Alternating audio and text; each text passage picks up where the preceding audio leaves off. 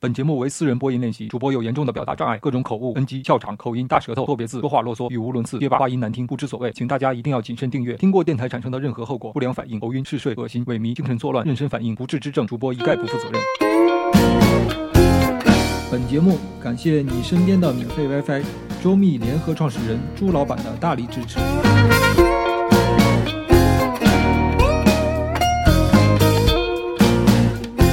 大家好。我是苑小帅，欢迎收听苑小帅的私人电台。嗯，可能很多朋友已经知道了，我为了看五月二十号晚上的老罗锤子手机发布会，从厦门坐了一班这个 K 字头的硬卧列车，呃，到北京。嗯，这班列车本来是十八号晚上十点钟发车，那二十号二十号的早上七点钟才到，为时三十三个小时。结果我坐的这班还晚点了三个小时，所以在列车上的时间整整是三十六个小时。这应该是我这辈子坐的最长的一次火车。为了防止上车以后手机没电啊，这么长的时间，所以我带了总容量加起来有三万毫安时的充电宝。所以我是五月二十号早上十点钟才到的北京。嗯，当天晚上就去参加了老罗的锤子手机的发布会。那现场也是人山人海啊，很多老罗的粉丝都想在第一时间看看这个老罗已经做了两年左右的这个手机到底是什么样子。那我也是在我的电台里发布了呃现场的音频给大家，大家可以查看一下我们之前的节目列表是有。分了三期，嗯，老罗在发布会上没有强调这个手机的具体的参数啊、配置啊什么的，因为他觉得这个具体的参数跟消费者是没什么关系的。我只是说这个 CPU 和屏幕都是用的现在市场量产的里面最好的。那工业设计和影像算法呢，也是请的国外最知名的设计师和公司去做的。呃，另外他还说了一下手机播放音乐的音质也是非常优秀的，但并不作为这个手机的卖点。那最主要的也是老罗最引以为豪的就是这个手机的这个呃人性化的设计。呃，比方说它有针对左右手使用习惯的这个设置，比方说左撇子，你可以把它设置成左撇子模式，那它左右的这个功能键是。调换过来的，嗯，还有一个比较呃实用的功能是它的抢拍功能，因为它有呃左右对称的两个音量和亮度调节的按钮。那它这个抢拍模式呢，就是这个手机你在兜里的时候，你就可以把这两个按钮先提前同时按下，那这个时候相机就已经启动了。当你对准你想拍的这个物体的时候，只要松开其中任何一个键，这个照片就已经拍摄好了。是一个非常快捷的这个抢拍的模式，还有一个就是它针对大屏幕手机的一个单手触控的解决方案，就是如果是这个屏幕超过三点五寸，其实你要单手操作的话，其实你的大拇指是够不到那个左上角或者右上角的。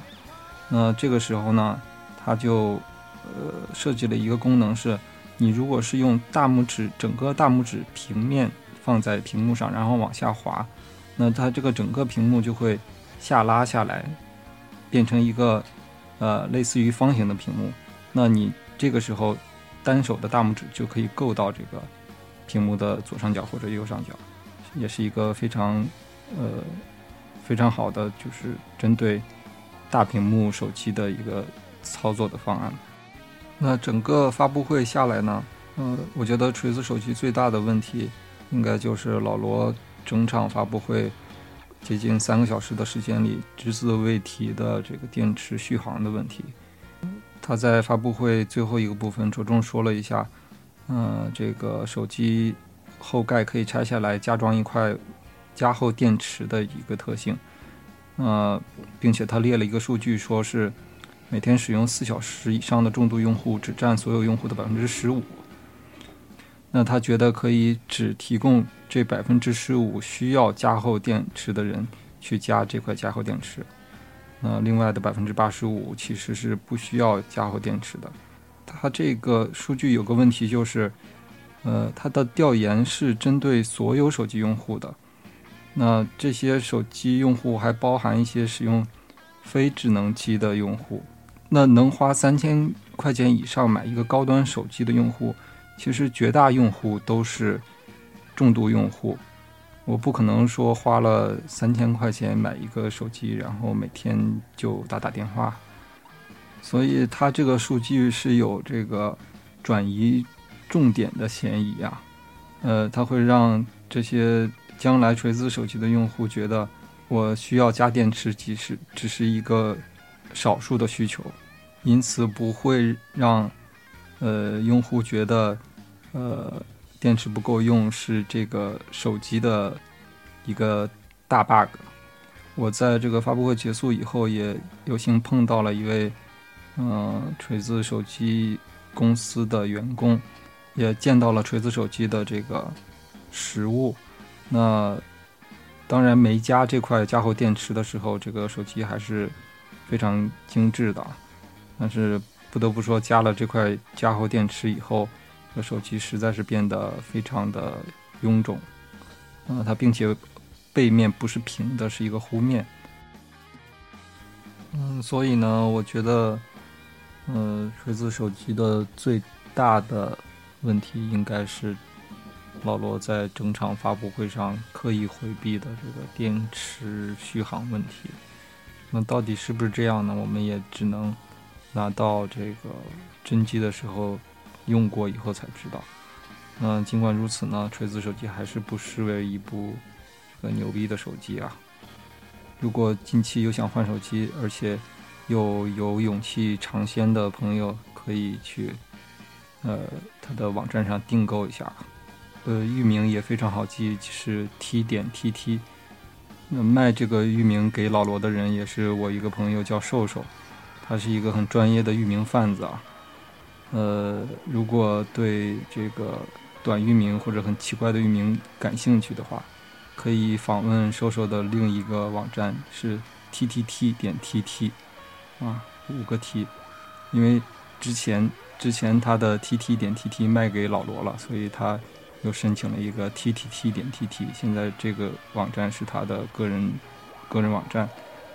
如果想注册一些奇怪的域名，可以。访问他的 t t t 点 t t。那最后呢，送给大家一首歌，叫《管我锤子事》，来纪念锤子手机的发布。也希望大家能够喜欢锤子。我们下期再见。社